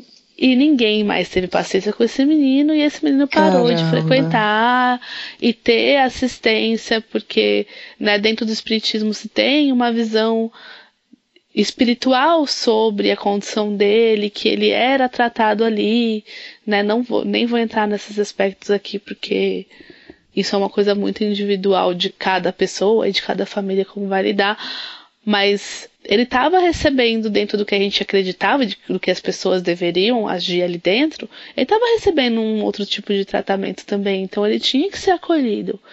E quando eu voltei um, um ano depois, é, esse menino não tava mais lá. E aí um dia, coincidentemente, eu tava lá e ele veio chamar a mãe dele lá no portão. Ele já tava com 18 anos. E aí ele me viu e ele veio pra mim e falou assim: "Ai, você lembra de mim? Eu tenho saudade de você. E nossa, imagina, eu, mãe recém-parida praticamente, comecei a chorar. E ele me deu uma bala. E eu falei, oh, meu Deus. E, e você vê que assim, eu não, eu não tinha informação de que o que que era. A, a mãe dele falou na época que era é, a síndrome de Asper, né? Uhum. Então, eu, eu fui atrás um pouco para tentar entender, mas eu não, não sabia muito para me aprofundar na história, mas assim, eu não fiz nada demais a não ser tratar aquela criança como uma criança e responder aquilo que ele me dava. Não foi uma coisa fora do comum. E também não entendo que eu deveria, porque eu não sou uma terapeuta, eu não, não tenho conhecimento, nem habilidade e, e nem obrigação de educar ou desenvolver alguma coisa nele. Eu tinha ali o meu papel só de acolher Isso. ele. E fez toda a diferença para ele.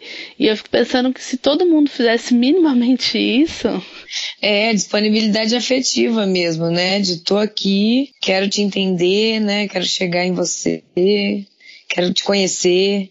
Foi muito É, bonito. e facilitava pra todo mundo, porque assim, se eu pegava cinco minutos do meu tempo ali pra sentar com ele, ouvir um pouquinho do que foi o dia dele, Uhum. a, a ver uma atividade dele assim, eu conseguia falar por 30 minutos com todos os outros adultos que estavam ali, sem uma grande interferência dele, Uhum. entendeu? Sem nada Sim. que fosse. Então, assim, ajudava todo. E aí, se tivesse qualquer outra pessoa que tivesse disponível pra fazer aquilo, isso nunca ia ser um problema, né? Mas é, é muito preconceito. E aí, e, e ignorância das pessoas mesmo, sabe? Sim. E aí, hoje, quando eu tô no processo de da eles estar conhecendo um monte de criança e aí você percebe que tem aquele amiguinho que, que às vezes a família ainda tá no processo de entender qual que é a questão dele, se é, se não é e tal. Mas as crianças percebem muito facilmente a diferença, né? Sim, muito. E eu Uhum. fico pensando, e aí é uma pergunta pra vocês, agora que eu já falei demais no que eu falei que eu ia só ouvir. Como é que a gente começa a colocar para as nossas crianças, para além do discurso de, ah, então, filha, que é um pouco do que eu faço com eles. Você tem que entender que cada amiguinho vai ter um desenvolvimento diferente, alguns vão falar mais, outros vão falar menos. Como é que eu posso mostrar para minha filha que existem crianças que têm um desenvolvimento diferente, que precisam interagir diferente, para que ela possa ter esse, essa, disponibilidade também de se relacionar com essas crianças, apesar do estranhamento da diferença, né? Que eu acho que é normal para uma criança que não tem tanto repertório de socialização que é como uma criança de quatro anos. É, eu acho que você já começou pelo, pelo caminho, assim, que eu vejo como o melhor caminho para fazer isso, que é lidar com a curiosidade e o estranhamento da criança de uma forma bem natural, bem não julgadora, né? Bem informativa, bem tentando entender é, a partir de que ponto ela está curiosa, o que que ela viu na outra criança, né? De diferente que ela gostaria de, de conversar sobre, enfim, porque eu acho que um, um movimento muito comum que os adultos fazem é logo repreender, né?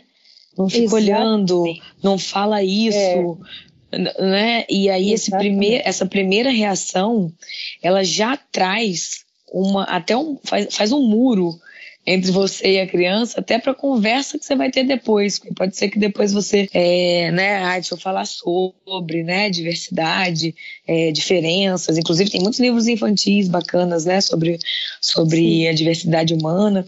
Você pode até fazer isso, mas acho que o principal para mim, assim, é, como eu vejo é, esse caminho, é você é, e, e cuidando de você para que na hora que a criança tenha uma reação natural ao estranhamento, à curiosidade sobre aquela outra criança ou aquela outra pessoa diferente, que você lide de uma forma natural a essa curiosidade e responda, né?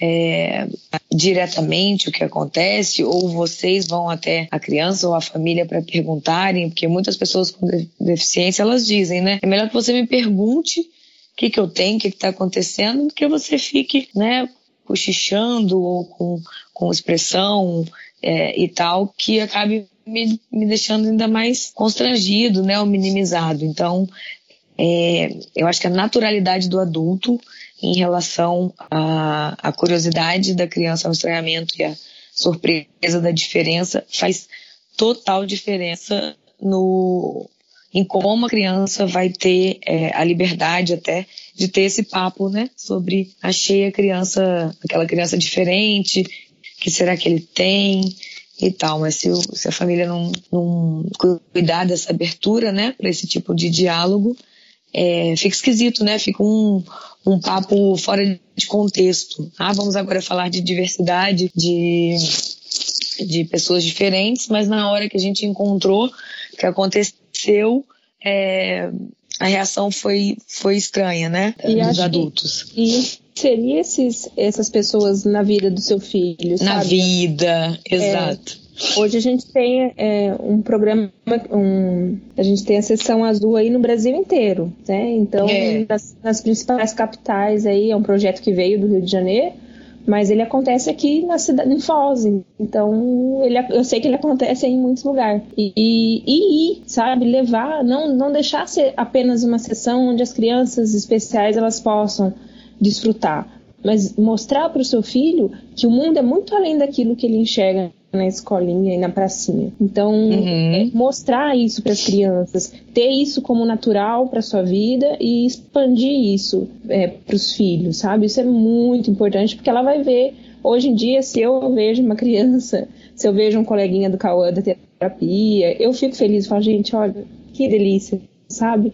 É, um- uma criança se comportando como meu filho se comporta em público, né? E com as estereotipias, né? Os flappings que a Paola comentou, então, né? Esses pulinhos, o andar na ponta dos pés, tudo isso, a hora que eu vejo, eu, eu me encontro ali, eu me vejo representada, eu vejo que é, meu filho está sendo representado naquela outra criança ali também. Então, é, é duas formiguinhas caminhando juntos, sabe? Então, expandir isso para as crianças típicas também é legal, porque ela também vai trazer isso aí com ela, essa bagagem, né? E a hora que ela se tornar um, um, um jovem, um adulto, ela vai saber se posicionar para defender essas minorias aí também. Então, ver isso como, como natural, sabe? Acho que isso aí é bem importante, bem legal também. eu fico aqui com a minha cabeça explodindo de muitas coisas porque eu fico muito chocada quando eu olho para minha vida, né? E eu fico pensando onde estavam essas pessoas, né? É, Sim. E, e isso passa por muitos lugares, passam pelas pessoas negras, passam pelas pessoas com qualquer tipo de deficiência. é, e, e assim, elas existem na sociedade, né? Ah, quando, a gente, quando a gente gravou com a Aline e com a Nayane sobre deficiência visual, elas falaram uma coisa muito forte pra mim, assim, que deficiente é a sociedade, né? Que não são essas pessoas, porque a sociedade é que não tá, que é deficiente em acolher toda a diversidade que a própria humanidade é, Exato. né? Que é natural da humanidade. E encarar Então- isso com respeito, né? Eu acho que é muito importante a gente ter. Quando a gente, quando a gente chama vocês para vir para cá, é porque a gente acha muito importante a gente ter essas experiências colocadas É, porque não deixam de ser experiências rotineiras de maternidade rotineira, de criança rotineira, que é diferente, como é diferente a experiência da minha filha para pro Chico da Aninha ou pro, pro Henrique da Mel, enfim, uhum. que são crianças que, é, entre aspas, estão dentro da grande normalidade, né? Uhum. Estão tão, tão deitados no privilégio. Então, assim, é, muito obrigado por vocês terem vindo aqui dividir isso com a gente. E eu queria saber se vocês têm indicações de, enfim, qualquer tipo de mídia, de local, que, de lugares assim, que a gente possa ter mais informações, ou até, por exemplo, essa dica da Mi muito legal da gente levar as crianças na sessão azul uhum. para elas terem contato com essas crianças. O que, que vocês podem dizer pra gente? A Paola, que tá muito quietinha. Eu acho que um, um livro, assim, bem interessante, né, para se ler aquele habilidades é, com crianças, habilidades comportamentais de crianças com autismo, né, que, que retrata bem ali a como funciona em si é, um pouquinho todo o processo de aprendizado das crianças, vale até os profissionais, né, que estão inseridos aí no mercado, fazer a leitura, tanto professores, é, tutores, enfim, qualquer profissional da saúde, qualquer ser humano mesmo, para saber lidar com essa diversidade, né. É, tem também aquele seriado atípico, que é muito legal, ah, é, muito que retrata. É, o atípico ah. é demais, no Netflix. É, isso, que é muito bom, que retrata ali, né, o dia a dia, a rotina, né, de um de uma pessoa dentro do transtorno do espectro. Então acho que é válido. Tem o The Good Ai, Doctor também. É muito legal. vale a pena assistir só pelo entretenimento. É, aí tem a informação tem... junto, é maravilhoso. E aí tem também o Reizinho Autista, que é um livro muito legal. É, tem um youtuber que ele é autista, adulto, ele tava até, me disseram, porque eu não assisti, é, no Caldeirão do Hulk. Ah, ele tava, ele, chorei muito. É, ele é um, um rapaz já, né? É, um autista adulto, e ele apresenta os comportamentos estereotipados, né, é, autorreguladores, uhum. né, os movimentos de corpo enquanto fala e tal. Então você vê, assim, a dificuldade dele, né, comunicativa e tudo, mas além disso, a expressão dele é incrível, né, para falar sobre o, o espectro, né, sobre o autismo dele. E aí ele ajuda muitas pessoas, porque ele fala a partir do ponto de vista deles. Então, é, outra grande pessoa pra gente ouvir, autista, é a Temple Grandin, que também já é um filme hollywoodiano, né? É, com o mesmo nome dela, que traz um monte de informação também sobre essa questão sensorial do autista, é, a relação com a mãe também, que a mãe dela foi super guerreira e ajudou ela bastante no desenvolvimento dela. Ela não desistiu e ela é hoje renomadíssima, né? Uma zootecnista super renomada e dá palestras sobre é, o trabalho dela na zootecnia, mas também sobre o autismo dela, para ajudar as pessoas. Eu acho que uma grande fonte de informação é, e acolhimento mesmo, né, acalanto, assim, é a gente ouvir os próprios autistas, porque eles trazem muita informação pra gente é, de como eles processam o mundo, né, de como o mundo chega para eles e tudo. É, isso, aí era uma, isso era uma dica que eu ia dar, da gente procurar os autistas né, nas redes sociais, ver como eles pensam, o que eles gostam, é, uhum. como, como vivem, o que comem. Não, brinca, brincadeira, mas assim, de conhecer realmente, porque você vê que eles têm muito mais em comum com você do que, do que coisas diferentes. Então, a gente, a, a, gente acaba entrando aí, acompanhando eles em Facebook, Instagram, e vê que eles, eles têm muito mais coisas que caminham conforme o que a gente pensa, o que a gente acredita, como a gente se sente, do que o contrário. Né? Eles não estão indo à contramão da gente, como muita gente pensa. Não, é, é a gente está caminhando todo mundo para o mesmo lugar. É bem legal, bem, bem, bem enriquecedor acompanhar assim, essas pessoas. Tem um, um blog que eu acompanho há muito tempo, que agora ela já virou é, youtuber também, e ativista aí em prol das, da, das diferenças, e que é a Andrea Werner, que é a mãe do Theo, que as meninas devem conhecer aí. Isso, Lagarta Vira Pupa. Lagarta Vira Pupa. Ela é maravilhosa, assim, e, e eu gosto muito do posicionamento firme que ela tem com as coisas, sabe? De que a forma como, como, como ela se colocou de uma maneira diferente da gente. Geralmente a gente se volta, pensa no nosso filho, no nosso entorno, e ela foi para uma coisa muito maior, né? Ela se candidatou a, a deputada estadual na última eleição e, e ela percebeu uma coisa assim que a gente acaba demorando para entender que é a falta de políticas públicas para essas, essas crianças. A gente não vai estar tá aqui para sempre dar voz para os nossos filhos, a gente não vai estar tá aqui para acompanhar aí metade da vida deles, então a gente tem que deixar nossas crianças amparadas. E isso aí é só amparando todas as diferenças. Enquanto, enquanto alguém for, for excluído, ninguém vai ter, vai ser, inclusão não vai existir. Uhum. Então, é bem, bem legal a história dela aí também. Tem a, o mundo da Mi, da a Cris, que é maravilhosa. As minhas indicações, a primeira é quando eu conheci o Luciano, que é esse menino que eu contei a história, e eu fui pesquisar e encontrei a história da Carly Fleischmann, que é uma menina, era uma menina, agora já é uma mulher, né? Que uhum. ela um tá dia na faculdade, né, agora. É, faz muito tempo que eu não acompanho, eu lembrei agora e fui, fui atrás.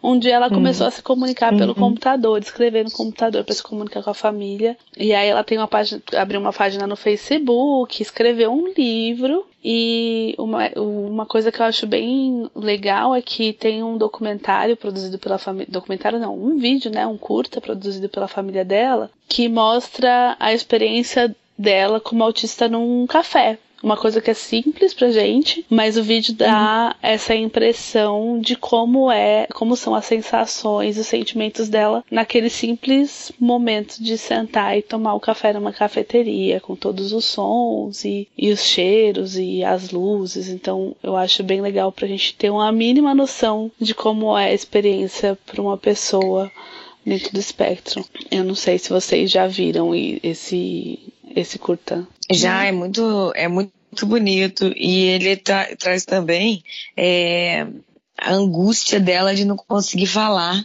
né? Uhum. E a gente assiste da perspectiva dela. Então a gente sente junto tudo aquilo, né? Verdade. Grande indicação. E uma outra coisa que eu que na verdade eu dei uma procurada aqui, mas eu vi que não tá em cartaz mais. Eu não sei se vocês tiveram a oportunidade de assistir. E eu vou dar essa dica porque se algum dia essa peça voltar, eu queria poder dar um ingresso para cada pessoa que eu conheço. É um musical chamado Som e a Sílaba, do Ai, Miguel Falabella. Gostoso demais, sim. E com a. Como é que é o nome? Aqui não chega peça de teatro. Nem existe, né, Mia? Aqui, aqui não chega. É. e é com a Alessandra Maestrini e a Mina Rubin. E é uma história de uma mulher já crescida, né? Que é uhum. autista. Uhum.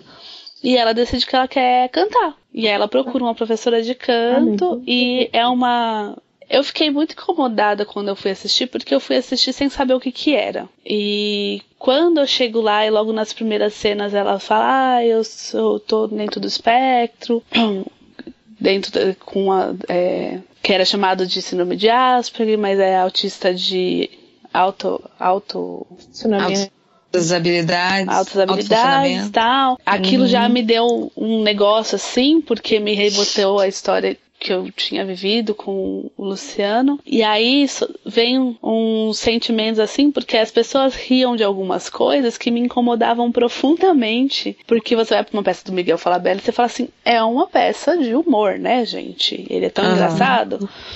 E aí, muitas vezes, ela estava expressando ali todas as dificuldades dela de interação e explicando como era. Ela tem uma cena muito mar maravilhosa que ela descreve como é, como foi para ela chegar na casa da professora naquele dia que estava tendo uma feira no caminho. Hum. E aí você fica assim, uhum. agoniada com ela descrevendo e as pessoas rindo. Eu falava, gente, pelo amor de Deus, ouçam direito o que tá acontecendo. Uhum. Enfim. O quanto é, é angustiante para ela essa mudança, né? Isso. E, e assim, foi uma experiência lindíssima. Eu saí de lá, tive uma crise de choro de uns 10 minutos dentro do carro. Mas eu acho que todo mundo tinha que assistir para entender e, e ver que essas pessoas, elas têm vidas, vidas normais, desejos de pessoas normais e que elas querem, têm sonhos e querem viver esses sonhos, elas vão achar o jeito delas viver esses sonhos e. De viver. É, e, e, é lindo quando tudo acontece. Então, se ela aparecer por aí de novo, gente, peguem com as duas mãos e, e vão ver. É, acho muito legal isso, que eu não conheço nenhum autista, nunca vi nenhum que fizesse igual a gente faz, que é trabalhar em alguma coisa que a gente não gosta, num emprego que a gente não está 100% satisfeito. Eles realmente vão atrás daquilo que faz, faz cada um sentido. feliz. Sim. Eu acho que às vezes a gente precisava se livrar um pouco desses filtros que a gente tem, dessas amarras que a gente tem, e ser um pouquinho mais neuroatípico aí, viu? Porque é, é muito bonito, todas as histórias são de superação, mas são histórias de pessoas que queriam determinada coisa e foram atrás daquilo. E muitas vezes a gente não, não é capaz de fazer isso, né? Quantas pessoas estão trabalhando em empregos que não gostam, dentro do escritório, sendo que não gostam daquilo ali. Então eu acho muito bonito, assim. Todas as histórias são mais do que histórias de superação, são histórias de sonhos realizados. Então é, é muito legal. E isso que você falou de, dela cantar, eu quero cantar, é isso que eu gosto e eu vou cantar. E pronto, ninguém vai parar. É isso aí que eu quero. É muito, muito bonito. Eu vi que a Adriana falou daqui do, do canal dela. Se vocês quiserem deixar, então, as, as redes de vocês, para quiser acompanhar. Hum. Mi, Paola. Ah, e a, a, a Paola também tem um, um perfil do, dela Do como Insta. profissional bem legal. aham. A Paola é arroba fonopaolaaquino. E o da Mi, Isso. Michele, com dois L's, Geane, G-E-A-N-N-E. Estou falando, mas estará tudo, todas as indicações lá no nosso post. Vocês vão poder acessar os links.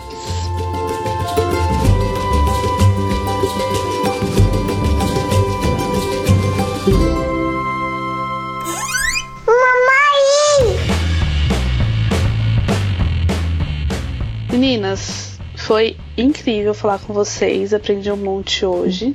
E eu queria agradecer bom. muito a disponibilidade de vocês. Agradecer principalmente por vocês terem dividido essa, essa história tão pessoal que é a história do Cauã. E é tão legal ver todas vocês envolvidas na história dessa criança que tá aí se desenvolvendo. A gente a gente acompanha a história da Mia aí há três anos, né? Se nunca tem três anos, então faz três anos que a gente fica de olho na história da Mia e do É. Cauã e a gente se emociona É. junto. É. Então, muito obrigada por vocês terem vindo aqui e contado aí a participação de cada uma de vocês nessa história dele. Se vocês quiserem falar alguma coisa para se despedir. Ah, eu queria agradecer muito o convite. Eu fiquei muito emocionada porque realmente é o poder da internet, né? O poder das, da- dessa conexão aqui e a gente poder chegar nas pessoas geograficamente distantes é, é realmente lindo, né? Quando a gente faz ele através do afeto e acompanhar também a família da do Ami e do Cauã esse tempo todo, para mim é uma grande honra.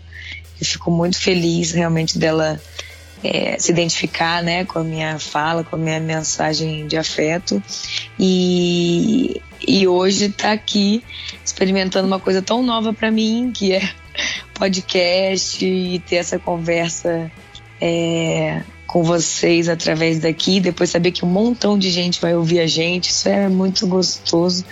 E foi muito leve, foi muito, muito bom, porque eu acho que a gente está na mesma sintonia, né? Paola, como a gente falou, mesmo sendo de abordagem diferente da minha, é, de base teórica diferente, a gente se respeita muito e a gente tem o mesmo efeito né, nas crianças, que é crianças felizes, crianças respeitadas e crianças é, dando o melhor de si, né? Então isso já conecta a gente. E você, Ana, muito obrigada pela acolhida, pela paciência de explicar pra gente como que funciona e pelo seu trabalho lindo de, de levar informação, de levar acolhimento mesmo, de ser rede, né? Para tantas pessoas. Obrigada, gente. Eu também queria agradecer a Michelle por todo o carinho sempre. É, quando se trata de Cauã, meu coração transborda, vontade de chorar vem, como eu digo para mim. O Cauã marcou a minha vida ali desde quando eu era uma estagiária dentro da clínica. Aí veio o medo da separação, se a Paola ia ficar ou não ia na clínica, ia assumir ou não a área da fonoaudiologia, se eu ia ou não deixar, né? O Cauãzinho, se alguém ia tomar meu, meu lugar. E eu tenho muita gratidão por todo o carinho, né? Da Michelle, da família dela em si. E gratidão de fazer parte da vida do Cauã, tá aí auxiliando ele, né, nessa evolução, que é um caminho aí difícil às vezes, mas que nós vamos superando aí com amor e, e fazendo esse esse ruivinho aí é, seguir com leveza e conseguir colher belos frutos lá na frente. E obrigada por participar do canal, pelo convite. É, foi, foi sensacional, assim, para mim. Obrigada mesmo. Ai, gente, eu tenho que agradecer também, porque eu tô quase chorando. Vocês me fizerem chorar. O choro é livre.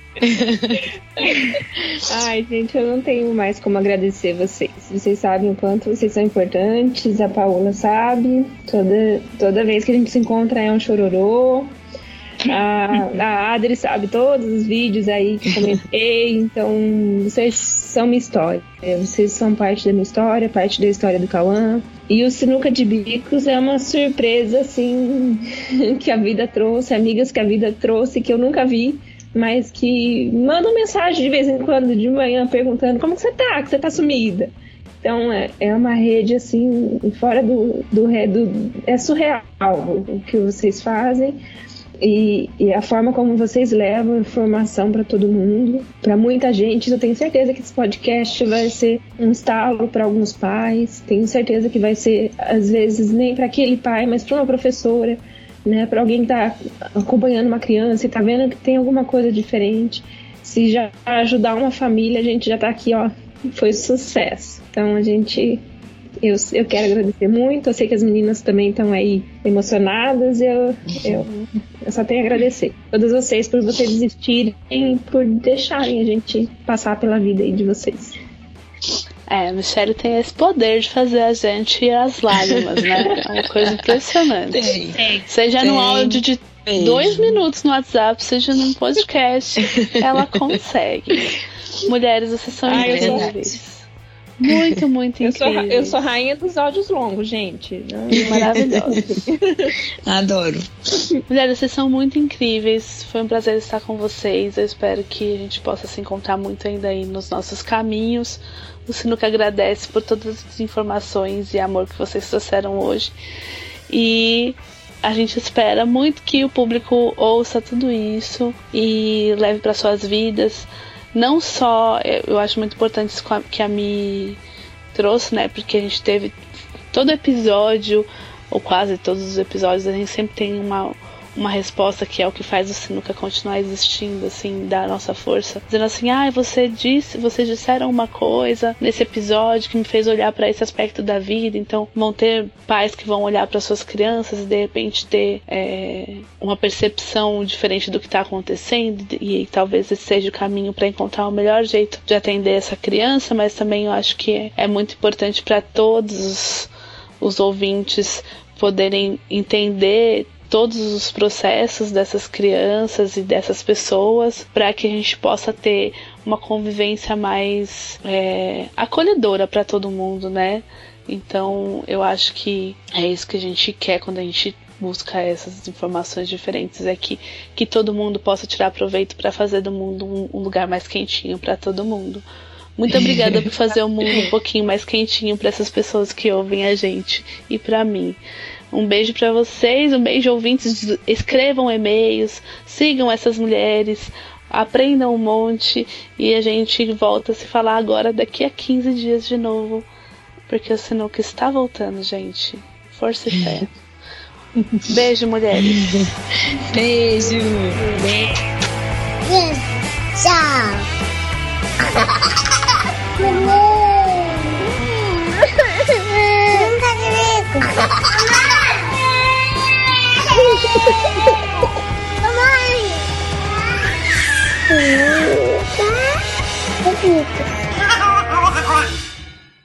esse podcast faz parte da família Paizinho Vírgula de Podcasts. Para mais textos, vídeos e podcasts, visite lá o paizinho.com.